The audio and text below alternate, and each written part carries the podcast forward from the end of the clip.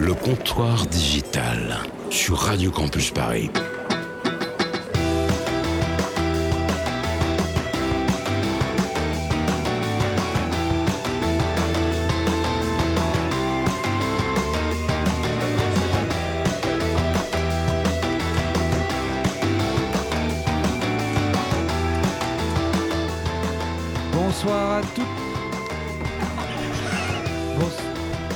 Bonsoir à toutes et à tous. Bonsoir à toutes et à tous, vous écoutez le comptoir digital sur Radio Campus Paris. Il est 20h et c'est parti pour une heure de direct. Nous recevons ce soir Grégoire Even, fondateur du site Peuplade. On parlera avec lui de l'évolution du lien social dans nos quartiers à travers le numérique. Au programme également l'opération Unfollow d'Amnesty International. On parlera aussi de la langue française comme lien social ou encore du Salon du Livre. Pour m'accompagner ce soir, Marie-Caroline Meyer, Stéphane Favereau, Julien Perronnet et Grégory Nedelec, ainsi que Benjamin Bousquet. Installez-vous confortablement, c'est l'heure du comptoir digital sur Radio Campus Paris. Le comptoir digital fait trinquer les cultures numériques. Bonsoir. Bonsoir. Est-ce que tout le monde Euh, s'il vous plaît, oui, Bonsoir. c'est bon. On dit trois fois bonsoir comme Antoine, s'il vous plaît. Bonsoir, Bonsoir. bonsoir, bonsoir à toutes et à tous. D'abord, bonsoir à notre invité. Bonsoir. Est-ce que j'ai bien prononcé euh, ton prénom? Ouais, c'est bien ça, Grégoire Even. Grégoire Even, et non Even. Non, c'est américain. it's not even. Donc dans, dans quelques instants, euh, on va parler euh, évidemment de Peuplade qui, qui a eu un nouveau lancement hier, c'est ça? Yes, Donc euh, ça s'est bien passé? Ça s'est très bien passé. Il y a déjà Ah bah oui. 800 inscrits, on est très content. D'accord, bah, très bien. Et bien on parlera de, de Peuplade, mais aussi on parlera du lien social à travers le numérique. Euh, ça sera notre thématique de ce soir. Mais on commence cette émission avec notre cher Stéphane et le portrait, enfin un peu particulier ce soir. Bon, on va faire un portrait. On parle pas sur les virgules. Non, mais c'est une tradition de l'émission, enfin, coquin. Oui, Antoine, oui, Grégoire, j'aime à portraiturer le Don Quichotte des temps modernes. Les victimes innocentes des cabales injustes fomentées par les forces complotistes à la solde de l'étranger. Pour cela, ce soir, j'aurais pu faire le portrait de Balkany, l'homme qui soutient les bourses d'une main et lit les pages saumon du Figaro de l'autre, mais Isabelle est triste. Alors je resterai décent, nous ne sommes pas chez Morandini. Non, ce soir, en vérité, je vous le dis, le comptoir est tristesse. Il est vraiment tristesse. Antoine a du mal. Antoine, tu flingues mes lancements Mais là. non, mais c'était une petite blague pour toi. Ah, c'est gentil ça. Troll. Tu, tu nous refais ton, ton petit. euh, Ah, je peux, oui. Je disais en vérité que le comptoir ce soir est effectivement vraiment triste. En effet, des gens trépassent. Allez, c'est parti. Ouais. Perclus d'une grande affliction, nous accompagnons dans la tombe un mouvement, une tendance, un de ces concepts qui tombent dans l'oubli sitôt créé et repose sur le vide des arguments creux. Ce soir, génération Y, certes n'est plus, mais génération Z n'est plus non plus. Génération Z, tu étais à la réalité sociologique ce que la culture est à l'état islamique, une hérésie. Ainsi que des devanciers Y, tu étais partout, hyper connecté. Tu relatais sur les écrans ce que tu voyais sur des écrans en parlant avec des écrans. Tu as oublié, génération Z, le sens de l'humanité, de l'utopie. Les Z n'ont pas d'avenir tout tracé, mais ils doivent trouver leur voie, réelle nouveauté humaine apparue en même temps que l'homme. Vous n'avez pas de certitude, mais beaucoup d'illusions, tout comme des gens en mai 68. Là encore, vous innovez. La génération Z était vraiment celle de la nouveauté. On ne vous regrettera vraiment pas. Avant de trépasser dans l'oubli, oubli généré par l'apparition d'une nouvelle vague de vide, vous viviez collé au numérique toute la journée, la nuit. Vivre ne vous suffisait plus, vous vouliez exister. Pour cela, d'aucuns vous rangeaient dans des jolies cases pour que vous reconnaissiez, pour que vous vous reconnaissiez dans quelque chose de bien, dans quelque chose de vous. Vous aviez tous quelque chose en vous de Tennessee. Oh non. Plus le whisky que l'intelligence du poète, naturellement. Tennessee Williams n'est pas sur Twitter, quel idiot. Votre culture était ce nouveau paradigme numérique dont tout le monde parle, l'environnement 3.0, alors que vous préféreriez envoyer vos seins et vos appendices codo par Snapchat. On n'a que ce que l'on mérite. Vous prôniez l'échange, l'interactivité, le réseau, le lien, les relations citoyennes. Vous n'avez été Charlie que le temps d'une mode. Vous n'êtes dans l'échange que s'il est intéressé. Aujourd'hui, alors que les sirènes du vide sonnent le glas de, la- de votre incomparable tendance au néant, vous laissez chacun de nous heureux de vous avoir rencontré, heureusement, depuis peu longtemps.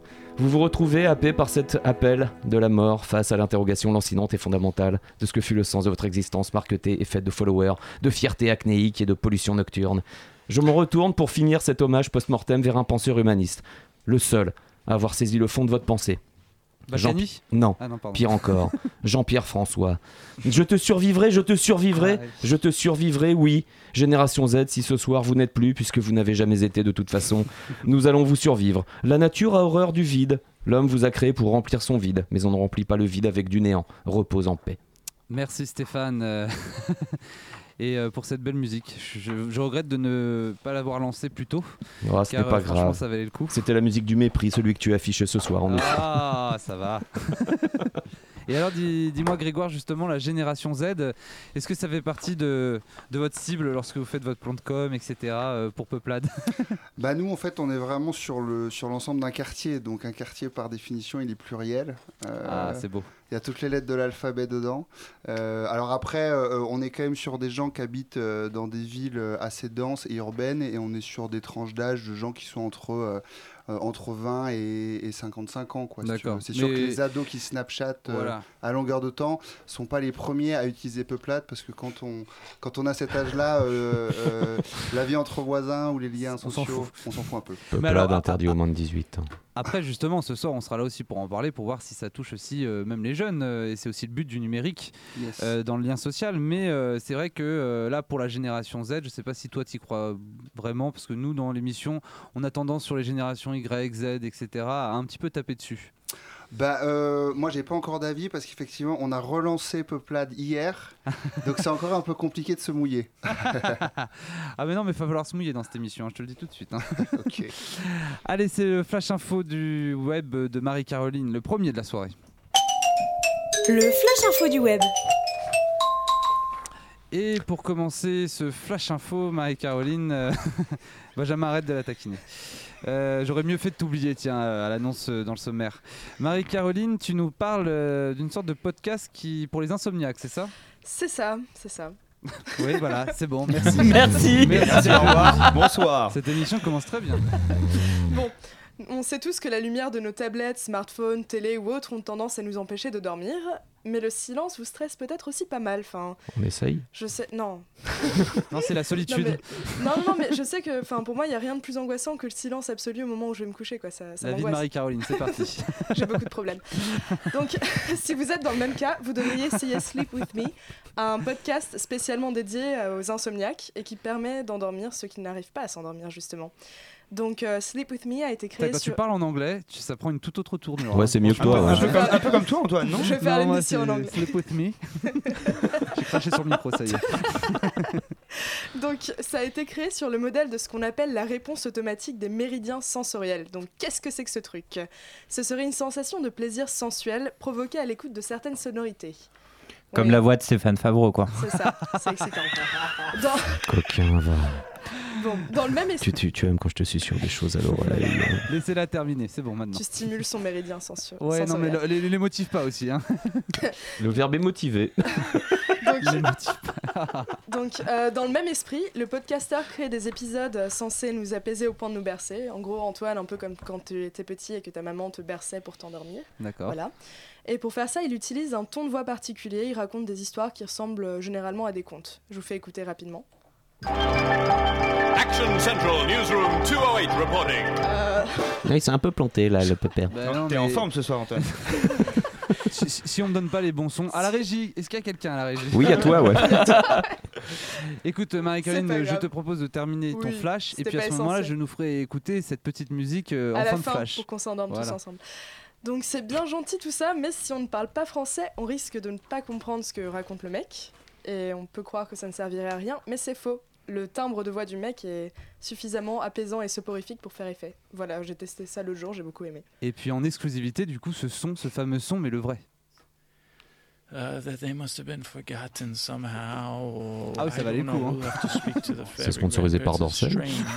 uh, what we do need to do, I was thinking this, boys, uh, that there are creatures out there. Mm, ouais, tout à fait, oui. Oh, le mec, j'ai envie de le Euh. fumer déjà, j'ai pas envie de m'endormir. Oui, bon, Mais on- non, mais On ne le recevra pas dans le comptoir, je vous rassure. écoutez les podcasts du comptoir, hein, Merci c'est mieux. Marie-Caroline. Euh, donc euh, on te retrouvera pour deux autres flashs au fil de l'émission. Tu vas notamment parler de Fleur Pèlerin et puis euh, aussi du marché de la drogue sur le deep web. Euh, Oh la vilaine fille. Juste avant de commencer sur notre première partie de débat autour de notre thématique avec notre invité, je rappelle que vous pouvez interagir avec nous sur Twitter au hashtag CDigital. Donc n'hésitez pas à poser vos questions euh, sur du justement Peuplade. Et Peuplade, c'est tout de suite. Ce que je peux vous dire, c'est que le désespoir est mobilisateur et que lorsqu'il devient mobilisateur, il est dangereux.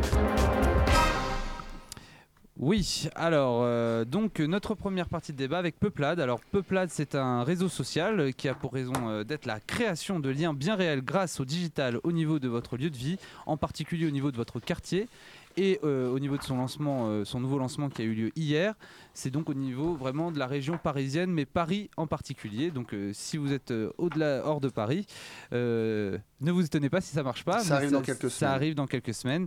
Il faut savoir aussi que Peuplade c'est le premier réseau social entre voisins depuis 2003. Tout à fait, voilà. Voilà, c'est bien, c'est bien. Ouais. Est-ce que c'est bien résumé? C'est bien résumé, ouais. On a relancé Peuplade hier et c'était effectivement une initiative qui a commencé dans le 17e, aux Épinettes. Et, euh, et qui depuis malheureusement 2010 euh, et c'était un peu euh, c'était un peu la communauté était plus très active. Donc en fait on a repris le site il y a, il y a quelques mois et on a recentré sur la vie de quartier. Et nous bah, notre conviction c'est que le digital voilà nous on n'a pas peur du progrès technique Mhm. et on pense qu'il peut accompagner le progrès social et que les deux peuvent se combiner donc euh, c'est pour ça qu'on on s'est dit comment est-ce qu'on peut, euh, grâce à ces petites bébêtes qu'on a au bout du bras toute la journée, euh, rencontrer son voisin, briser la glace, se dire bonjour, se dire merci. Alors, est-ce que tu peux nous préciser euh, peut-être un petit peu comment ça se passe, euh, quel est le fonctionnement, pour euh, que comment on s'inscrit et finalement Alors, comment on rencontre ouais. les gens? Alors en deux mots, tu t'inscris en mettant ton adresse euh, de résidence, voilà. Donc tu appartiens, on appartient tous à une communauté euh, qui est notre qui est notre communauté de quartier, notre peuplade. Donc moi par exemple, je suis dans le je suis dans le 20e, je suis dans la peuplade Père Lachaise, voilà. Et après, bah, sur dans ma peuplade, il y a trois grosses fonctionnalités. La première, c'est je peux dire bonjour à mes voisins, s'ils sont cool, qu'ils ont les mêmes centres d'intérêt. La seconde, c'est je peux créer des rendez-vous de quartier où y participer. Donc là, euh, moi, je fais un, euh, je fais un vide-grenier et euh, j'ai une partie de belote la semaine prochaine, voilà, par exemple. Et le dernier, c'est un wall où on, où on peut dire merci. Donc là, l'idée, on n'est pas comme sur Facebook pour dire euh, ouais, super, euh, il fait beau ou pas beau. Là, on est vraiment là pour se donner des coups de pouce. c'est vraiment le lien social euh, Ouais. dans, dans son ensemble au Voilà. quotidien, le c'est- week-end, c'est etc. assez vivant, ça, le Benjamin. Père Lachaise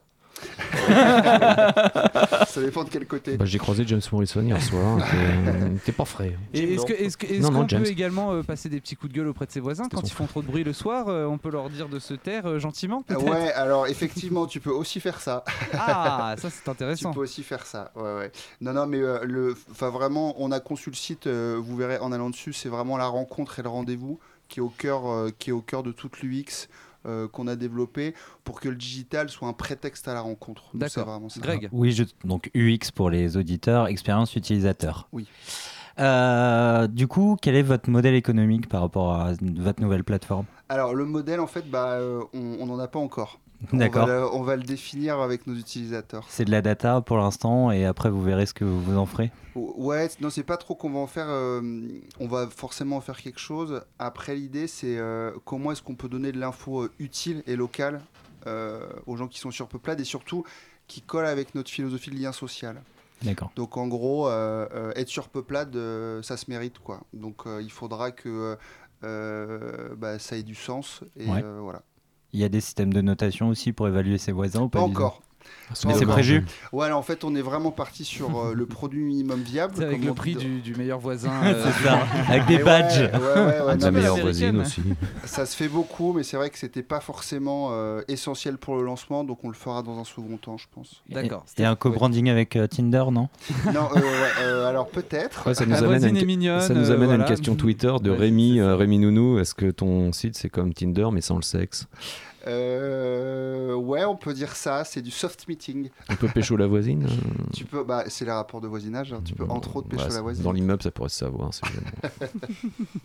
Très bien. Alors bon, le numérique, euh, c'est aussi euh, notre thématique du soir. Le numérique comme euh, porteur de lien social. Euh, Est-ce que aujourd'hui, finalement, euh, vu que à Paris, et donc c'est aussi une bonne idée de faire son lancement à Paris, je suis plutôt d'accord avec toi. Est-ce qu'à Paris où les gens ont peut-être un petit peu tendance à être seuls, à pas trop se parler, aujourd'hui le numérique, est-ce que c'est la seule issue pour pour discuter pour, euh, pour se rencontrer à Paris Ouais, je crois pas que ce soit la seule issue, c'est euh, c'est euh, c'est une des solutions parmi tant d'autres. hein. Mais après, je pense pas que ce soit la solution. Est-ce que, est que le numérique est pas un peu impersonnel peut-être aussi pour, euh, pour se rencontrer, pour, pour euh, échanger? Bah, Parce que là, en plus, c'est des messages euh, pré- préfaits, c'est ça en gros? Ouais, alors tu peux te dire bonjour, mais après tu peux accompagner ça d'un petit message. Ou pareil quand tu dis merci. Donc tu peux quand même le personnaliser. D'accord. Euh, mais après, ouais, c'est- comment tu peux briser la glace? Moi, il y a- quand on a écouté nos utilisateurs, il y en avait tellement qui me disaient J'aimerais tellement mieux connaître mon voisin, j'aimerais tellement euh, que mon commerçant fasse des trucs cool. Et en fait, personne ose maintenant. Euh, et c'est vrai qu'on a, on a besoin, et c'est pour ça que Tinder et toutes ces applis cartonnent, Mhm. parce que bah, on n'ose plus aller euh, euh, draguer dans la rue, se dire bonjour euh, en live. Quoi. Ouais, mais à contrario, il y a quand même par exemple des événements comme la fête des voisins qui marchent vrai. vachement bien depuis Ouais, 10 ans. ouais, ouais, c'est Donc vrai c'est que- un peu, euh, enfin c'est assez paradoxal de. J'imagine que tu vas aussi de surfer passer là-dessus, euh, par le digital, alors que Mm. finalement il y a des trucs où une simple affichette dans un hall d'immeuble peut, peut finalement marcher. C'est un peu. Ouais, alors ouais, mais la fête de vin, c'est une fois par an. Hmm. Tu vois, c'est pas ton Oui, bien sûr, ouais, c'est, Là, nous, je vois bien l'intérêt Ouais. d'une, d'une application, d'un site, mais Ouais. euh, c'est vrai que c'est un peu euh, paradoxal. Il y a beaucoup de choses qui existent comme Appen, par exemple, où on, on voit les gens qu'on croise. Euh, on a l'impression qu'il y a beaucoup de choses qui sont faites, qui sont faites pour finalement croiser les gens qui nous entourent, mais dans un, cercle très proche. Est-ce qu'il n'y a pas un côté un peu nocif aussi dans ces cas-là? C'est pas, pas un, reproche, hein, évidemment. On voit Non, non, non, non, les- non, non, mais le truc, c'est que, euh, encore une fois, je pense que le, le- le- on a une communauté et, euh, et moi, je suis, moi, je suis ravi d'avoir une communauté de voisins, quoi, et d'en faire partie, quoi, et qu'on le, qu'on le de veuille non. l'exploiter, tu veux, tu veux- Ouais, enfin, pas l'exploiter dans le sens ouais, euh, pas péjoratif, hein, mais, Mais tu c'est veux en juste, profiter. quoi. bah, que tout le monde en profite. Ils font partie de moi, je fais partie d'eux. c'est plutôt dans ce délire-là qu'on a construit le truc, quoi. Et est-ce que, Ouais, Greg- ouais, ouais. Greg, vas-y. Et est-ce que vous avez pensé aux fonctionnalités qui sont de l'ordre de euh, l'organisation de fêtes, etc., entre voisins, justement euh, avec des kits de communication pour les immeubles, etc., encore, pas pour vraiment développer cet aspect euh, réel Ouais, de la ouais. chose Alors nous, on va, on, on développe euh, des affiches et des flyers. Donc on a, euh, donc les membres du réseau, c'est les peupladiens. Ouais. Euh, voilà, si tu es ambassadeur, tu es un peuplador. Ça veut dire que tu veux parler de peuplade à tes voisins et on te donne du matos, euh, voilà, pour le faire. Mais après, on n'a pas D'accord. encore, on n'est pas allé si loin encore. D'accord. Ok. Très bien, ok. Bah écoutez, euh, c'était notre première partie d'émission avec, euh, avec toi, Grégoire, et, euh, et autour, voilà, justement, de, de cette nouvelle application et autour de cette thématique, finalement, du lien social via le numérique. Également aussi dans l'actualité, c'est le Salon du Livre en ce moment à Paris, hein, au Parc des Expositions. C'est pendant 4 jours, ça, ça, ça a ouvert hier. Et, et on s'est rendu compte, nous, dans le comptoir digital, que le livre numérique qui, qui a sa place dans les stands au Salon du Livre, eh bien, euh, sur le marché anglo-saxon, euh, c'est plutôt intéressant, le marché est plutôt prospère, mais euh, en France, ça peine un petit peu à décoller. Alors aujourd'hui, il y a un Français sur cinq qui a déjà lu un livre numérique, selon le dernier baromètre Sophia, SNE, etc. Bon, on s'en fout. hein. Sur les usages du livre numérique, non, bon, je vais pas tous les faire. C'est un chiffre qui est en progression, mais ça reste faible. Alors les Français et le livre numérique, pourquoi ça a tant de mal à décoller? Stéphane Peut-être simplement, enfin on avait reçu ici pas mal de monde à ce propos, on avait reçu fait. Ubooks et, et d'autres. hein. C'est peut-être une question d'usage simplement, une espèce de volonté qu'ont pas mal de gens de vouloir garder un lien avec un support physique, avec un support papier, Mhm. pour les plus vieilles générations peut-être. Malgré tout, on constate, euh, enfin Greg, moi on est prof, donc on voit que nos étudiants ont aussi beaucoup euh, de supports papier. C'est pas nécessairement le livre numérique qui est le plus en usage. En usage pardon. Mhm. Est-ce que le salon du livre nous fera mentir? J'en sais rien. Toujours Euh, est-il que les stats qui traînent à droite, à gauche montrent que le bouquin numérique a effectivement du mal à décoller. Qu- Quand, quand vous arrivez dans le salon, hein, pour y avoir été aujourd'hui, c'est euh, les- on va dire que les stands pour le livre numérique sont pas super voyants et, et sont, c'est pas ce qui est mis en avant quoi. hein. Justement, le salon du livre, on essaye justement de mettre en avant plutôt le papier quoi. Bah oui, parce que c'est l'élément de communication pour les éditeurs. hein. Enfin, Voilà, les, ouais, ouais. les Et- couvertures, le papier, c'est ce qui, c'est ce qui permet de ra- rajouter une vraie aspérité au bouquin. Mhm. Maintenant, c'est juste développer les usages. Et là, c'est de l'ordre vraiment de la stratégie globale de communication des éditeurs. Mais encore faudrait-il que les éditeurs veuillent réellement s'engager dans une vraie digitalisation de leurs bouquins. Pas sûr, en effet. Et puis un autre chiffre aussi intéressant, c'est que euh, y a un Français sur deux qui est équipé d'un smartphone. Il y en a 3 sur 10 qui ont une tablette tactile. Par contre, 3,4% une liseuse. Donc on, on sent que finalement ils ont tellement de support que la liseuse n'est pas forcément aussi indispensable. La liseuse n'est pas indispensable Non, pour lire. Pas indispensable du tout. Euh, c'est vrai que quand tu vois ce que tu- les possibilités que tu peux avoir sur un, sur un iPad ou sur n'importe quelle tablette, tu peux faire exactement la même chose que sur une liseuse. Donc, Donc voilà, pourquoi se contenter d'une liseuse alors que tu peux avoir une Au tablette niveau ergonomique, peut-être que c'est pas pareil et que c'est plus pratique aussi dans les transports. Ça dépend ce que tu prends. C'est sûr que si tu, si tu prends un iPad mini par exemple, ça fait approximativement la même taille qu'une Oui. liseuse. Donc en termes de place, ça va. Après, c'est pas le même prix non plus. Là, Voilà. là, par contre, il y a C'est une ça. question Non, de budget. Et puis il y a une différence fondamentale entre l'iPad et la liseuse, c'est juste que euh, la liseuse, ça ne vous explose pas les yeux. Hmm, hein. c'est sûr. Euh, L'iPad, essayez de lire pendant deux heures euh, sur un iPad, je peux vous assurer que vous allez Ouais. plus rien voir derrière. Donc, euh, Toi Grégoire, t'as une liseuse chez toi? Non, moi j'ai pas les je suis très papier euh, encore. Ah, ah bah ça fait plaisir. Ouais. Alors c'est marrant, tu, tu, tu prônes le numérique, mais tu gardes quand même quelques valeurs euh, avec le papier, c'est ça? Ouais, ouais, ouais. Il y, a- il y a un attachement aussi au, Ouais, au papier, au ouais, de ouais, toucher. vraiment. Les gens aiment l'odeur, tu sais, l'odeur du nouveau livre que tu achètes. Les gens, ils aiment l'odeur du du, papier aussi. ou du vieux livre. Mais- euh, Oui, Greg. non, Bec BD avait même écrit un bouquin, alors je, je sais plus comment il, il s'appelait. Non, non, mais quoi? Ah, non, mais c'est intéressant. Sa démarche était super intéressante. Il avait mis, je crois, ces 100 ouvrages qu'il fallait euh, Ah justement euh, conserver pour se préserver de justement de l'arrivée du numérique. Et c'est intéressant que tu. ah, allez, termine d'abord. Non, non, mais excuse-moi. vas-y, vas-y. Non, ce qui est intéressant aussi de voir, c'est que, enfin, c'est ce qui est aussi un peu dramatique, c'est dans beaucoup d'universités aujourd'hui en France, il faut savoir que euh, le numérique pèse beaucoup moins lourd que euh, des livres papier, parce qu'on peut tout mettre sur un ordinateur. Donc il y en a beaucoup qui euh, se permettent de jeter tout simplement les livres euh, parce qu'il il y a certains de leurs établissements, certains de leurs bâtiments qui ne supportent pas tout simplement le poids des livres. Et, euh, ils les jettent, euh, je crois même qu'ils les brûlent dans certains. À Nanterre, c'est ce qui est arrivé, pour tout vous dire, à Nanterre Université. Euh, et, euh, et donc c'est aussi un petit peu euh, ça aussi l'enjeu euh, pour les livres, c'est que c'est trop lourd alors que le livre numérique est beaucoup plus pratique. Et pour, pour en revenir à Oui, l'attachement Benjamin. des livres, euh, des vrais livres, euh, il y a un truc tout bête, mais par exemple les gens qui veulent euh, se faire dédicacer un mot par des gens qui offrent ces livres ou par les gens qui ont écrit les livres, tu peux pas le faire sur une tablette numérique, c'est pas. Tout à fait, oui, c'est quelque vrai. chose qui n'existe pas. Mais on sait que Tu- une tu- groupie. hein. Non mais tu, tu parlais du salon du livre où le livre euh, n'est pas représenté, mais les auteurs de livres ils vont pas signer les tablettes. Oui, Donc de vrai. toute façon, euh, c'est évident que de- dans un événement comme le salon du livre, tu vas Oui, forcément c'est un avoir une outil, place c'est- plus le côté de- marketing et le fait qu'on montre que la France maintenant se met au numérique. Vous savez, c'est- aussi ça, hein, hein, Stéphane. euh, ça le but finalement. Non, le but c'est de conserver un support physique, un support papier. Est-ce que c'est une conservation Est-ce que c'est assez patrimonial? Tu parlais des, des facs qui s'en débarrassent. Bon, il y a aussi des bibliothèques qui s'en débarrassent, ça s'appelle Mm. du pilon, malheureusement, on pourrait recycler. Malheureusement, ça n'aime pas encore légion. Bien, merci. On fait une pause musicale et on se retrouve dans quelques instants sur Radio Campus Paris avec le comptoir digital et toute son équipe.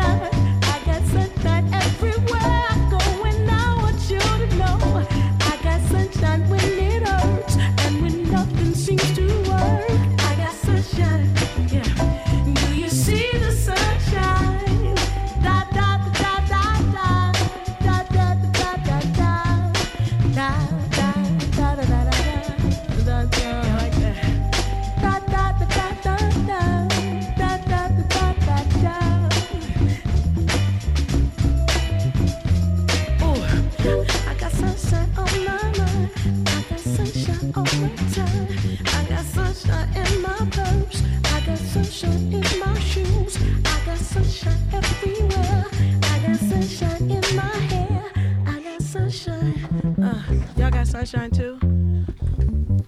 C'était I Got Sunshine de Avery Sunshine. De toute façon, vous avez compris, I Got Sunshine, euh, tout le monde est en train de chanter en studio. Ouais, joli choix, Antoine. C'est pas le cas tous les soirs, c'est ça? Si, si. Euh, toujours sur euh, notre thématique du lien social, euh, Stéphane, tu voulais nous faire découvrir My Hospi Friends, c'est ça? Absolument, C'est aussi une application, c'est ça? C'est pas une appli, c'est un site. En fait, My Hospice Friends, c'est un réseau social qui connecte, c'est très joyeux, qui connecte les malades, les malades à l'hosto. Donc le, le fondateur de, de My Hospice Friends s'appelle Julien Artus, un, un trentenaire, mec qui a 32, 32 ans je crois. En fait, il a eu cette idée après un accident de la route grave. Euh, il a eu cette idée de vouloir reconnecter les gens au sein des hôpitaux, de les faire échanger entre eux, de les faire papoter tout simplement. Euh, il, a, il a voulu donc connecter ces malades. Il a vendu en mai 2014 de mémoire. En mai 2014, il a vendu la première licence de son site à l'hôpital Foch, à Suresnes. Mhm. ce qui est pas mal. Euh, ensuite, Julien euh, a voulu euh, imaginer ce qu'aurait pu être un Facebook à l'hôpital. Il a pensé à ça quand il était sur son, sur son lit, hospitalisé suite à son accident. De facto, il a, il a réussi à, à créer ce, ce réseau qui vient en complément des réseaux sociaux habituels, les Facebook que tout le monde consulte à l'hôpital, euh, dans les hôpitaux ou des, des Twitter. Donc c'est une plateforme qui permet aussi, euh, si on en croit les témoignages des, des chargés de com de, de Foch, hein, de l'hôpital Foch, qui permet aussi de véhiculer des infos pratiques. Mhm. En ceci que ce- cette plateforme, MyHospice Friends, se pose en relais entre l'hôpital et le patient, ce qui est plutôt pas mal quand même. Euh, maintenant, pour les news de, de Friends, euh, l'Institut Gustave Roussy, qui est connu quand même un petit peu euh, pour lutter contre le cancer, a été séduit et a ado- adopté My Hospice Friends. Et les hôpitaux de, de l'Est parisien, au sein de la PHP, euh, l'assistance publique des hôpitaux de Paris, l'a aussi adopté. Alors, est-ce que ça fonctionne? Oui, clairement. Est-ce que c'est un intérêt? Oui, c'est un intérêt euh, émotionnel, c'est un intérêt certainement médical, parce que ça doit participer au, au mieux-être des malades au sein des hôpitaux. Et derrière, on a un potentiel, malgré tout, il faut parler business, d'à peu près 175 175 000 patients à connecter. D'accord, ok. Ce qui est pas innocent a priori, certes, mais je pense que la motivation de, Julien Artu va au-delà de cette, euh, de cette volonté de business, que c'est véritablement euh, l'hôpital, c'est l'endroit où on est seul par excellence, sauf quand il y a les visites, éventuellement un, deux ou trois dans une piole. Donc c'est véritablement un, un initiateur de lien social qui peut être, euh, je sais pas, créateur de connivence au sein de l'hôpital, ce qui est plutôt pas mal. D'accord, merci euh, Stéphane. Euh, Juste avant que je te donne la parole, il y a, il y a 4h18 qui, qui, qui s'imaginait en fait confier une rubrique lien social à un asocial comme Stéphane Favoreux. Bah oui. Et ouais, et ouais, ça marche aussi, Stéphane, t'inquiète pas. Euh, Greg. Ouais, enfin déjà, déjà, il faudrait équiper aussi les hôpitaux de Wi-Fi pour les Mm. patients. Non, parce que euh, c'est bien beau de créer des choses pour les patients, mais s'il y a 3G. pas- Ouais, enfin. À défaut 3G, ouais. D'accord, sauf que la 3G c'est pas forcément tout le temps pratique, Non. etc. Ça, c'est clair. Très bien, euh, je sais pas si euh, Grégoire tu Bah, moi, je trouve ça. Ouais, j'ai découvert cette initiative là et je trouve ça absolument génial Mhm. euh, parce que par définition, à l'hôpital, c'est vrai qu'on n'est pas très enclin à rencontrer des gens et encore une fois, je trouve que on utilise la techno vraiment pour créer des rapports humains fabuleux. Euh, et je trouve que voilà, c'est vraiment une très belle initiative. Mhm. euh, bravo quoi. D'accord, ok, bah merci en tout cas. Et en effet, c'est une belle initiative. Euh, euh, il y a- Mais bon, vu qu'on peut rire de tout, on va aussi rire de la blague de Rémi Templeur qui dit c'est comme Tinder mais avec des malades. euh, Voilà. Eh, Mais les malades bout. ont aussi une vie sexuelle, Rémi. Oui, enfin, tu en sais quelque chose. Très bien, merci. Le flash info du web. Non, merci. Qu'est-ce qu'il y a? Qu'est-ce qui ne va pas? Pas d'annonce. Ouais, comment je fais sur la soupe? Écoutez, maintenant je ne dis, je ne dis plus les Non, il balance des- il balance sons et on s'adapte. Mais bon parce sang. que tout le monde sait que quand on entend cette musique, c'est Marie-Caroline Meyer. Et oui, moi aussi j'ai l'accent anglais. Marie-Caroline, euh, tu nous parles de Fleur Pellerin. Oui, donc Fleur Pellerin, notre chère ministre de la Culture, a pris une photo avec son smartphone dans le musée d'Orsay. Ouais, oui, on voulait en parler En aussi de ce soir. oui. En gros, elle était en visite lundi soir au musée et elle a photographié et publié sur Instagram un- et Twitter un cliché du tableau de Pierre Bonnard intitulé Jeu d'eau. Où est le problème dans cette histoire? Le problème, c'est que le musée d'Orsay est l'un des derniers à, avoir, à interdire cette pratique. Donc, quelques instants après la publication des clichés sur Twitter et, Instra- et Instagram, j'ai du mal décidément, C'est pas Instagram. Hein. Non. Instagram. essaye. Hein, mais... Amstramgram. Ah, Non, voilà. bon, bref. De nombreuses critiques ont fusé, reprochant à la ministre de bénéficier de privilèges alors qu'on interdit au peuple de prendre les- en photo les œuvres d'art du musée d'Orsay. On a presque l'impression d'être revenu à l'ancien régime quand on entend ça.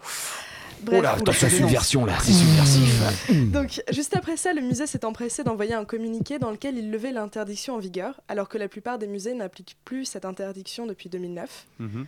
Une interdiction levée quand même sous certaines conditions. On ne pourra pas Ah, pour une utiliser. ministre, hein. non, mais on pourra pas utiliser de perche à selfie, dommage, ou de flash pour prendre les photos. Bref, quelle a été la réponse de cette chère Fleur Pellerin? Elle a dit avoir appliqué la charte tout photographe du ministère de la Culture en joignant un lien vers le texte en question. Pas sûr que ça ait convaincu tout le monde. Ah, la réponse euh, de Madame Pellerin. Stéphane, oh là, je te sens. euh, Je vais, je vais apporter un commentaire édifiant. Attention, c'est Fleur Pellerin. Ouais, non, mais bon. Enfin. Ouais, mais arrêtez. Enfin. Alors, vas-y, Greg, je sens que tu, tu non, penses un peu comme moi, vas-y. Non, mais c'est c'est super facile de, de tirer comme ça sur euh, les ministres, etc. Enfin, son, son premier taf, c'est aussi de valoriser la culture. hein. Et quoi de plus beau que le numérique aussi pour valoriser nos plus belles toiles Orsay aurait pu s'adapter avant, effectivement. Non, on tire voilà, facilement euh, sur Pellerin parce que c'est marrant et c'est presque facile, mais le musée d'Orsay aurait pu s'a- s'adapter légèrement avant, avant. je quoi. Voilà, la bon, numérisation des musées, on en a souvent parlé Le- ici avec le- Sébastien le- Magro. Quand même. Donc, c'est plutôt la faute du musée d'Orsay plutôt que de Fleur Pellerin directement. C'est une fausse polémique. C'est une fausse balles, polémique quand même. Bah, que, tout comme on avait reproché à non, mais- d'aucuns de ne pas avoir lu Modiano. quoi. C'est des polémiques vides, faciles, stériles. Très bien, oui, bon. euh, Greg, Grégoire, pardon, Grégoire. Ouais, moi, je t'appelle Greg. ouais, allez, je- vas-y. je- ouais, bon. Ouais, sans commentaire. Sans commentaire. euh, Vas-y, alors Benjamin, là, toi, j'aimerais bien t'a- t'avoir sur ce, sur ce sujet. Bah non, j'ai rien à dire, c'est juste que depuis, euh, elle fait la gueule, elle s'est enfermée chez elle et elle lit du Modiano. Merci. Très bien, on passe euh, à notre deuxième partie de débat. Non, je ne me calmerai Ne montrez pas. pas du doigt avec Non, ce, si, cet index non. pointé parce que franchement. Non, je, ne me calmerai pas. dire- je non, je ne me calmerai pas. Ah Non. Et non, dans le comptoir, on ne se calme jamais, même après toutes ces années euh, à faire cette émission. Stéphane, toujours aussi, euh, toujours aussi chaud. Hein Mm, oui. Oui, tu voilà. vas essayer après l'émission. Et à Le- 8 ans ce jingle hein, quand même. Bah non, ouais, elle est toujours aussi bien. hein. Et puis euh, celui d'avant, c'était avec Balavoine, donc c'était il y a encore plus longtemps. hein. Euh, L'opération YounFollow de Amnesty International. En anglais, c'est unfollow. Unfollow. Bah attendez. euh, T'as dit unfollow quand même. Ouais, mais c'est la semaine de la langue française, s'il vous plaît. Merci. On en parle. non mais bon. Euh, donc voilà, c'est une sorte de baromètre qui indique en fait le pourcentage de personnes qui pensent que leur gouvernement ne devrait pas intercepter, conserver et analyser les informations sur Internet et les communications téléphoniques de tous les citoyens de leur pays. Pour info, l'Allemagne est à 69%. Donc euh, voilà, clairement. Les États-Unis euh, à 63%. Et euh, on retrouve la France, bah, comme souvent, bon dernier, hein, 44%. Euh, comment expliquer que la France ne soit pas plus méfiante que ça par rapport aux autres pays, par rapport à la surveillance sur Internet? Stéphane Bah, en France, il y a 56% des sondés qui s'opposent à la surveillance systématique. Alors là, on parle de la surveillance massive des États-Unis. On l'a évoqué il y, a, deux semaines, je crois, ici, euh, quand on avait parlé de, de Julien Assange. Donc là, c'est des révélations de Snowden qui évidemment montrent que la NSA farfouille un peu dans la vie de tout le monde. La France s'oppose à 56%. Les Ricains sont 71% à s'opposer à ce que les États-Unis surveillent tout, Mhm. tout Internet, toutes les communications possibles et imaginables. Euh, une petite chose de- que Snowden avait balancée euh, lors d'une affaire ab- absolument charmante, nous avons des agences qui entrent dans la chambre à coucher des gens en passant par leur webcam et elles, ra- elles rassemblent chaque jour plusieurs milliards de données de localisation des téléphones portables. Voilà la situation a priori euh, où nous sommes, c'est-à-dire qu'on est tous absolument surveillés par les États-Unis, mais contextuellement, euh, là où Unfollow de- d'Amnesty International pourrait être pertinent, c'est que euh, nous avons en France aussi depuis quelques jours une petite loi sur le renseignement qui est passée, Mhm. qui n'est pas franchement plus libertaire que ne l'est cette surveillance de la NSA, pas plus que ne l'est la loi de programmation militaire article 20, on a souvent euh, parlé euh, à ce comptoir. De facto, l'opération d'Amnesty International vise à demander à ce que euh, les États-Unis arrêtent de suivre systématiquement tout le monde sous couvert d'une politique de sécurité qui, au demeurant, n'a jamais réellement prouvé grand-chose jusqu'à maintenant. D'accord. Benjamin Le- ouais, la, la campagne euh, d'Amnesty, comme toutes les campagnes d'Amnesty, elle, elle prend jamais le- en compte les, la périodicité euh, à laquelle elle, elle Le prend- contexte. ouais, le contexte des événements. Euh, il y a deux mois, on, a quand même eu un attentat en France. Euh, Aujourd'hui, c'est sûr que les gens vont être plus enfin, favorables à. Comme l'étaient les Américains, euh, après Euh, les faut quand même se rappeler 2001, que hein. euh, aux États-Unis, c'était assez intéressant parce que le, le scandale Snowden, c'était deux mois après les attentats de Boston. Et euh, bizarrement, euh, il y a eu un, un- retournement, on va dire, dans, le, dans la vie des gens aux États-Unis, qui en deux mois sont passés de oui, il faut surveiller à fond pour éviter à nouveau un, un drame comme ça, à euh, c'est un scandale qu'on qu'on soit surveillé ainsi, et euh, Snowden est un héros national. Donc il faut faire attention et Amnesty International ils, ils font jamais euh, ils font jamais cette approche de, de, de l'instant T et c'est un peu euh, c'est un peu dommage. Grégoire, euh, sur, euh, sur ce sondage, euh, est-ce que toi tu voudrais que ton gouvernement euh, soit un peu moins regardant sur ta vie privée ou sur les réseaux? Ouais, enfin après, euh, euh, je crois surtout que les moyens, il faut les mettre en amont de tout ça. C'est qu'avant de surveiller, euh, il faut se demander pourquoi tout ça se crée, quoi. Et euh, euh, pour moi, le vrai, le vrai sujet, il est, euh, euh, c'est comment est-ce que les uns les autres, euh, euh, euh, on s'accompagne, on s'auto-surveille pour éviter qu'il y ait des mecs qui partent complètement euh, en sucette euh, Mhm. et qui commettent euh, ce qui, s'est passé en début d'année. quoi. Et euh, elle est là la surveillance pour moi. C'est nous dans notre quotidien, euh, sur les réseaux sociaux, en, tant que, en tant que copain, voisin, collègue, dire voilà, quand il y a vraiment un mec qui on voit qui va partir en sucette, bah, Mhm. réagir. Euh, et je sais pas si le gouvernement. d'où l'intérêt des sites pour les voisins.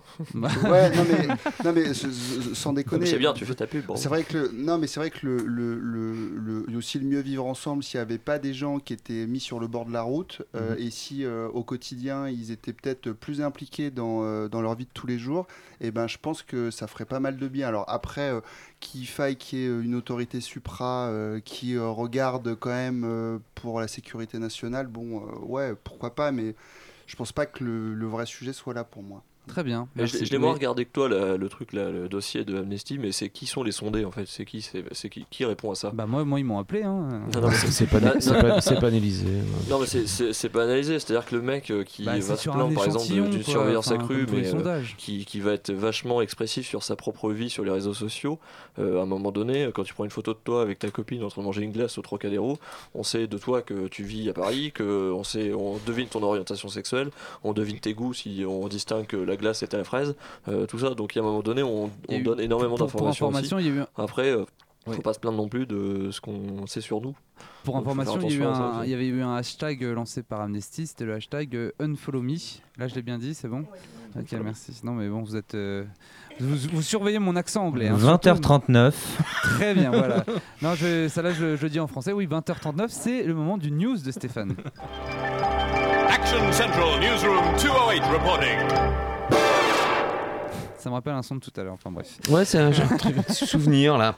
On va Stéphane, faire ça. tu nous parles de la langue française. Ouais, on va faire simple et rapide. La langue, c'est aussi un facteur d'intégration sociale, c'est un facteur, c'est un liant social. Et on est en plein dedans. Du 14 au 22 mars, dans tous les médias, la langue française est à l'honneur. Le 16 mars dernier, c'était dans les médias. On est en pleine semaine donc de la langue française dans ce contexte. Le CSA propose qu'on switch de l'anglais vers le français pour avoir une langue un peu plus bankable, moins has dans les médias, plutôt que tous les buzzwords habituels qu'on entend sans cesse justement dans les médias surtout dans le comptoir digital, que l'on aimerait voir numérique, histoire d'être plus focus sur le pitch de cette journée par, euh, voulu par le CSA et son président Olivier Schramek. France Télévisions a été amené à, à mettre en avant des auteurs de langue française dans ses programmes, on n'a pas vu passer beaucoup, il en va de même pour toutes les rédactions web du groupe. Donc le CSA propose qu'on brainstorm sur des nouveaux user experience en termes linguistiques. Le hashtag deviendrait un ticket ou un mot-clé dièse pour l'Académie française. L'année prochaine sera un mot-clé dièse cliquable, je sais pas, on verra bien. Le webinar devient une conférence en ligne, une newsletter, une infolettre. Un back-office est un arrière-guichet qui reste à développer. Ça parle pas de cul, mais presque. Heureusement, le pinard reste le pinard, donc the show must go on. Merci, bisous. Stéphane, j'étais obligé, obligé de terminer comme ça. Évidemment. Petit, petit clin d'œil au pinard. Grégory.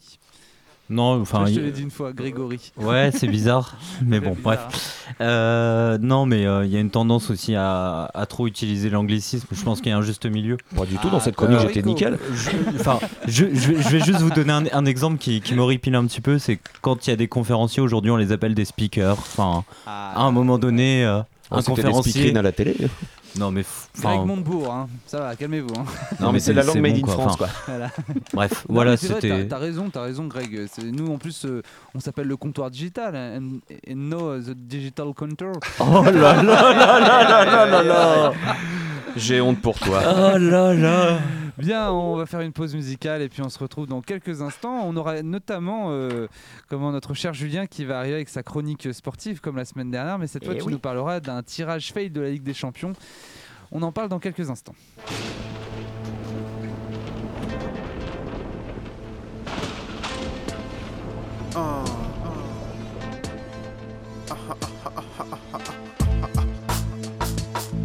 Joseph Rani. Troisième degré, c'est ainsi qu'il faut prendre les textes. Excuse man, Céline de nos phrases, t'avex, t'avex. En ancien, même si tu connais pas, on raconte que du vécu, pas de trucs qu'on connaît pas. Dis à tes potes, ton équipe, ta famille. C'est troisième degré le groupe et travail la famille. Ceux qui manquent à l'appel, Dieu vous garde pendant que je ramasse mes morts à la paix. Aux familles va ma peine, à ceux qui ont pris une longue peine. Pour que ma couleur reste vaine. Cameroun Algérie, ça sonne comme une finale de Coupe d'Afrique. La bout portant en sous-marin, Cristobal, Coradeli. Hein. Tadio sale bâtard, sort de ma sale bâtard. À ceux qui disent Al, mais toujours sont en retard. Meurt au plus, en gros, fallait pas rater le bus. Si t'es un fils de pute, lâche ton message sur ma puce. Sur ma puce.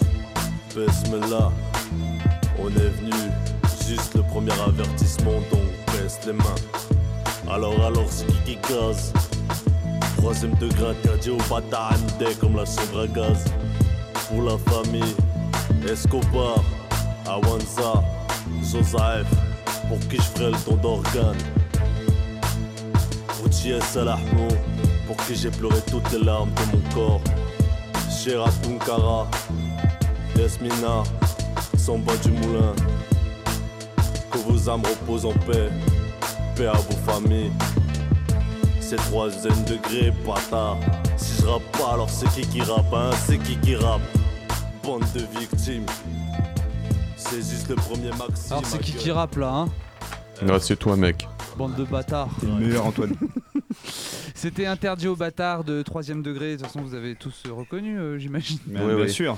Oui, ben oui, dans le comptoir digital, on passe de tout. Que ça soit de la soul, de la, de- du zouk, mais aussi du rap.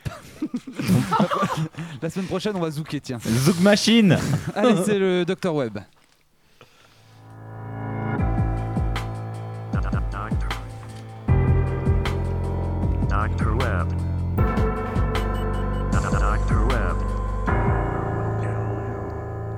Le Dr Web, est-ce qu'il va nous faire euh, zouker? Non, pas trop, non. Non, pas trop, d'accord. Cher Grégoire, chers auditeurs, chers chroniqueurs, monsieur le juge à la censure des internets sans justice à Viné au comptoir, bonsoir. Bonsoir. Salut Salut Je voulais dans ce petit daïus éditorial sympathique évoquer le drame que vivent au quotidien dorénavant les terroristes. Il y a encore un lancement qui merde. Je c'est crois pas ce soir. La France connaît la panique. Ah, en effet. ah, c'était pour ça Ah, Ouais, bah c'était pour Jiquel quand même. Jiquel, la France a peur. D'accord, c'était nickel. Le ministère des Finances veut limiter le paiement en espèces et mieux encadrer les transferts des petites sommes pour lutter contre le terrorisme à Bakou. Et Bakou n'est pas en Russie, bien que Poutine n'ait rien contre l'assassinat, mais il a les moyens, Vlad. Il ne fait pas de crédit aux galeries Charia Fayette. Imaginez, imaginez un peu, quelques minutes, le drame des terroristes obligés aujourd'hui d'aller voir CTLM ou Cofidis pour financer l'achat d'une Kalachnikov. Les files d'attente s'amassent, le surendettement, les crédits à la conso à 18% pour pouvoir flinguer en toute sérénité. Ça va faire des soucis en plus, franchement, monsieur Michel Sapin, vous manquez d'humanité. Mais doit-on voir là une volonté de relancer le crédit à la conso, de faire augmenter le pouvoir d'achat, de relancer l'économie? Peut-être. Michel dit la première volonté, c'est de faire reculer le cash et l'anonymat dans l'économie française. Pas plus de 1000 euros en cash pour payer, alors des vendeurs de flingues vont devoir s'adapter. Faire des règlements en trois fois sans frais, par exemple, pour permettre aux petites gens de, pouvoir s'acheter de quoi équiper leur petit intérieur décemment. Le salon de l'équipement de bourreau va faire la gueule. Comment tuer et assassiner la liberté dans une société en crise financière? Mais si les membres en France de Daesh sont dans la dèche, on va encore augmenter la précarité et le chômage. Les paiements en espèces seront limités à 1000 euros contre 3000 actuellement. Avec si peu de pognon, comment faire bombance? Va falloir faire du djihad low cost, de l'attentat discount, et que deviennent les vrais professionnels? On sous-évalue la compétence, c'est scandaleux. Les retraites, les retraits pardon, et les dépôts en espèces d'un montant cumulé supérieur à 10 000 euros seront tous signalés automatiquement à partir de janvier 2016. Même les transferts de fric sur Internet vont être surveillés. Là encore, on porte un coup à ces hommes, on décapite les organisations. Quelle terrible destinée que celle qui amène à devoir travailler dans de mauvaises conditions. Bientôt les grèves, bientôt les manifs avec le hashtag le terrorisme pour tous. Ils sont pourtant au Coran, les terroristes. On va pas acheter son flingue chez Lidl ou chez Monop. On va chez Castoralla pour s'équiper, j'en sais rien. Soyez à ce qu'on vous dit. Comment ces fous de Dieu vont pouvoir prouver leur bonne foi? Donc à la lecture de ces mots-là, ceux de Sapin, Les terroristes sont chagrins, mais bon. On ne va pas leur jeter la pierre non plus, la lapidation n'est pas une tradition républicaine. Mais Bachar niait cette réalité face aux députés français. Alors maintenant, aux banques d'agir, de créer des livrets Allah, caisse d'épargne, Oh. pour permettre de lutter contre l'économie souterraine qui permet d'acheter des flingues, et tout ira bien. Allez, soyons solidaires, soyons humanistes.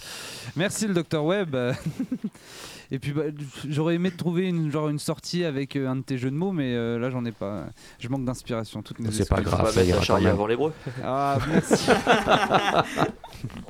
avant l'hébreu, très bien. Euh, merci Benjamin. On passe à la chronique de Julien, justement.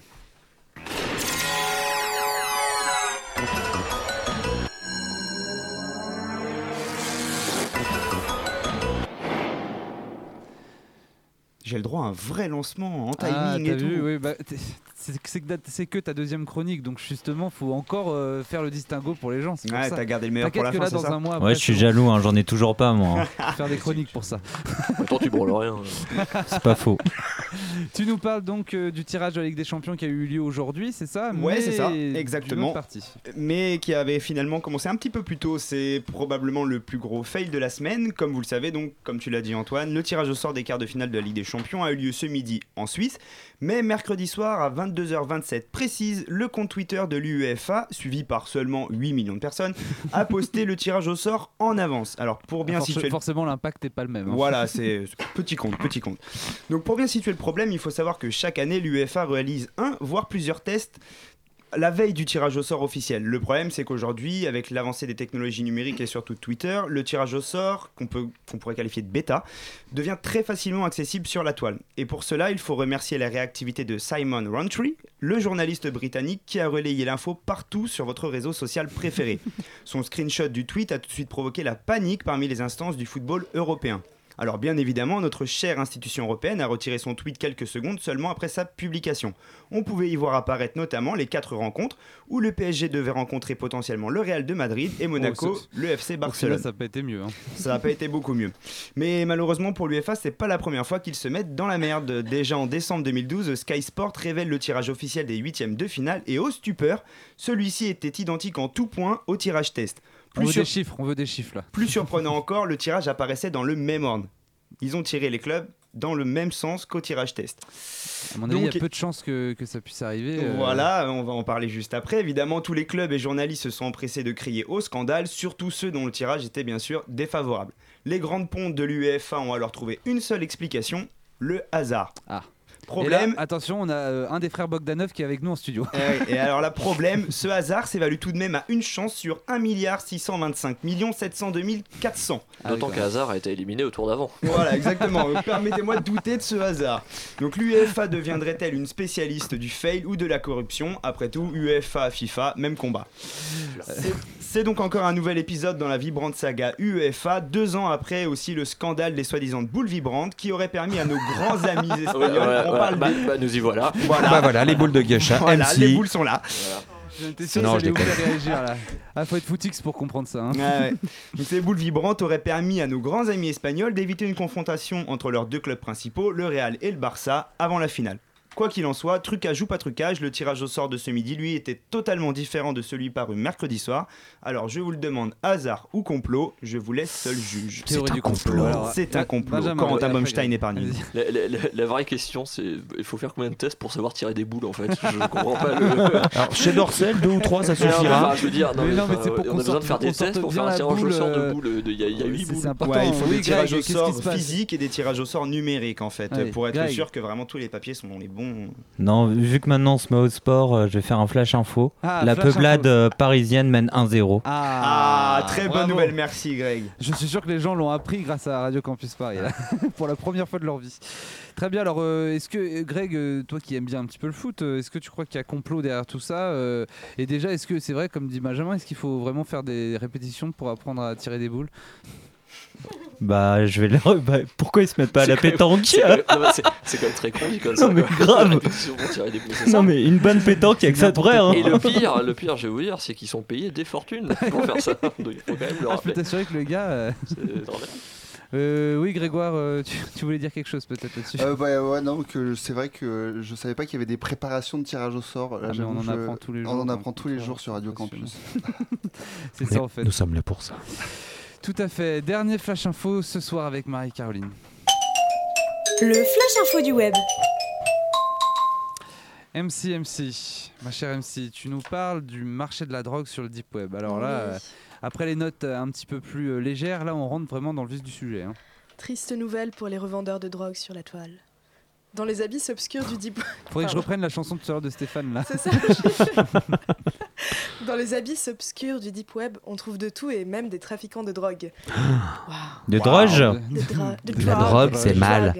Récemment, il y a eu la fermeture de la plateforme de Silk Road qui avait le monopole de ce marché de la drogue en ligne. Et depuis. Et quel- Ah, le fumier. pour les revendeurs de la drogue sur la toile. Ça le fait comme ça. Ça le bien. fait en plus, hein. Dans les abysses obscurs. Bon, bref. Depuis, acheteurs et revendeurs s'étaient rabattus sur la concurrence, un site appelé Evolution. Mais comme c'est triste et comme ce monde est cruel, mardi, les administrateurs d'Evolution ont mis la clé sous la porte en embarquant quand même au passage le pactole de 11 millions d'euros. 11 millions d'euros en bitcoin que les utilisateurs avaient stockés dans les porte-monnaies électroniques qui étaient à leur disposition. 11 millions quand même. ah oui. moi je trouve ça pas Ça mal. fait un paquet de doses. Ça Depuis, fait- Il y a pas mal con- des bitcoins. Hein. Ouais. Depuis, dealers et consommateurs se plaignent de leur sort sur les réseaux, anonymement quand même, faut pas être trop con. Et j'ai un peu de mal malgré tout à imaginer que l'un d'eux sollicite la, justice pour obtenir réparation. Quoi qu'il en soit, enfin on ne sait jamais. Le- on ne sait jamais ce que l'avenir nous réserve. On verra bien. Très bien. Après le hashtag je suis Charlie, je suis dealer, non, c'est ça? Oui, non. Non, je suis acheteur aussi. Enfin, Alors, Tu es acheteuse Justement, toi- Dis-nous tout. Ça, ne nous étonne pas. Justement, toi Stéphane, qui est très souvent sur le deep web. euh, Non, c'est même pas vrai.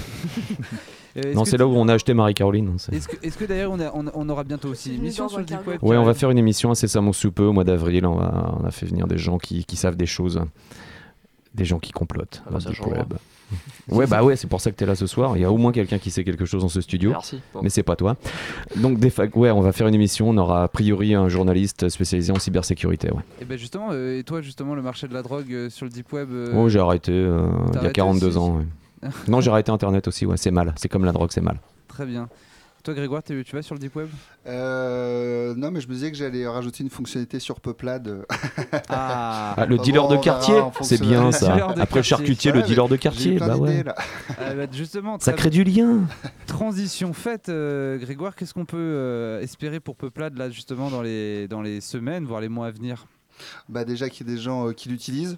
Oui. Euh, c'est le premier truc. Non, et après, euh, bah, que ça crée vraiment, euh, euh, que ça remplisse sa mission, quoi. C'est-à-dire que ce soit pas juste un, un énième site où les gens s'inscrivent et reviennent deux fois, mais c'est que. Qu'est-ce qui n'a pas marché du coup dans la première version justement? Ce qui est dans la première version, en fait, t'étais pas ci- circonscrit à un quartier. Tu pouvais voir, t'étais parisien, mais tu voyais jusqu'à Marseille et on te disait c'est ta vie de quartier. Donc en fait, c'était devenu plus un site de rencontre type on va sortir. Je sais pas si vous connaissez. Oui, tout à fait. Euh, voilà, mais il y a quand même eu de, enfin il y a eu plein plein de super belles histoires dans les quartiers, entre autres. Mais ça s'est un peu cassé la figure quand euh, Facebook et tout ça sont arrivés. Donc bah nous souhaiter ça, c'est qu'il y ait plein de gens qui s'inscrivent euh, et qu'il y ait plein de, de gens qui se rencontrent et qui échangent, mais voilà dans les quartiers, qu'il y ait des, qu'il y ait des trucs cool qui se passent et, et puis bah, que ça permette la création de ce capital social. Euh, Mm. à la fois dans les quartiers et que, euh, que ça permette euh, à notre société de tourner un peu plus rond quoi. Greg? Oui, et puis avec une protection des datas maximisée. Et Ouais, alors- est-ce qu'on peut revenir euh, dans, justement pour cette fin de débat sur, ce- sur cette question des datas euh, parce nous, les datas, tu sais, voilà. c'est pas très, c'est pas grand chose. c'est juste ton adresse et après, je te demande tes centres d'intérêt si t'aimes les chats ou la musique. Et la géologue. Ouais, après, j'ai ton adresse, ça c'est sûr. Mais euh, enfin, tu fais partie de ta peuplade, c'est ton Et quartier. vous avez, vous avez peut-être des partenariats avec euh, des agences, des choses comme ça Pas pour avoir encore, te- non, des, non. des- Ouais, mais est-ce que, est-ce que tu serais prêt à le faire Ça, à donner certaines informations euh, Ben, on est en train d'interroger la communauté sur ce qui serait prêt à, à livrer comme info pour avoir. Ah, euh, vous leur demandez leur ouais, avis on veut Ah. vraiment construire avec eux. C'est une nouveauté, ça. T'es sur Bah un modèle proche de Diaspora là-dessus, en termes de participativité ou pas? Diaspora qui a donné. Tu connais pas le- ce, ce réseau? C'est un réseau qui a filé tout son code à sa communauté. Ah, d'accord. Euh, ok. Ça, c'est la version 2, mais dans la première version, euh, Diaspo partait d'un principe où en gros, il n'y a aucune vente de données, absolument aucune, euh, et tout est devenu open source.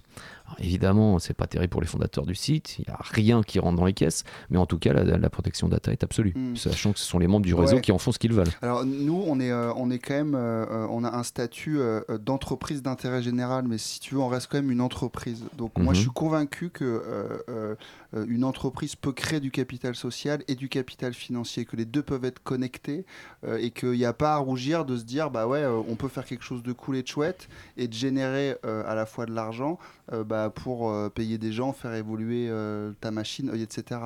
Euh, après, nous, ce qu'on veut, c'est que ce soit un réseau pour nos utilisateurs et qui leur ressemble. Euh, et c'est pour ça qu'on leur demande leur avis sur comment vous pensez qu'on peut le financer. Est-ce que tu veux t'abonner? Si tu veux de l'info, quel type d'info? Qu'est-ce que tu es prêt à donner? Tu vois, on est vraiment dans cette discussion, en fait. Mais euh, de là à tout ouvrir, euh, le code, etc., pff, alors pourquoi pas hein, Mais c'est vrai que c'est pas dans les plans pour l'instant. Dernière question pour merci. Greg. Enfin, une question, juste une précision. En gros, vous vous inspirez vraiment des, des modèles UX, donc euh, expérience utilisateur, et vous marchez beaucoup par itération. D'où Tout à le, fait. d'où le fait que vous posez toutes ces questions à votre communauté pour essayer justement d'élaborer ce lien entre le capital social et le capital financier. Tout à fait, c'est exactement ça, c'est bien résumé. Très bien, alors du coup, on peut conseiller à nos auditeurs d'aller sur le site, c'est peuplade.fr. Donc c'est peuplade.fr, vous rentrez votre adresse et surtout euh, bah, vous dites bonjour à votre voisin et, euh, et Ou à puis- votre voisine. Ou à votre voisine. Surtout à votre voisine. Et, Surtout à votre euh, voisine, selon Julien. Et puis si vous voulez après, toi, euh, Julien. et si vous voulez communiquer avec nous, bah, vous venez sur notre blog et, euh, et vous nous dites ce que vous en pensez. Très bien, bah merci en tout cas euh, Grégoire d'être venu nous voir Merci ce soir et d'avoir un petit peu euh, papoté avec nous autour de ce comptoir. Merci également euh, à nos chers euh, chroniqueurs. Merci euh, Greg, merci Stéphane, Merci merci, à toi, Benjamin, Antoine. merci Marie-Caroline, Merci, Antoine. merci Julien. Merci Antoine. On vous retrouve euh, pas la semaine prochaine mais dans deux semaines pour un nouveau euh, comptoir euh, digital. Euh, on aura qui dans deux semaines Ah, dans deux vous verrez, vous verrez, le mois d'avril va être pas mal chargé. D'accord, ok, il y aura des surprises. Ouais. En effet, ce soir, vous avez peut-être vu sur les réseaux, on devait avoir Dominique Volton, il n'était pas là, il y a eu un petit empêchement, mais ne vous inquiétez pas, il reviendra dans le comptoir. Absolument, ouais. Voilà. Merci à tous, bonne soirée, restez à l'écoute de, de, de la radio euh, Campus Paris. Parce que tout de suite, déjà sur quelle radio? Sur Énergie Non, restez à l'écoute de Radio Campus Paris, c'est la souterraine tout de suite. Bonne soirée.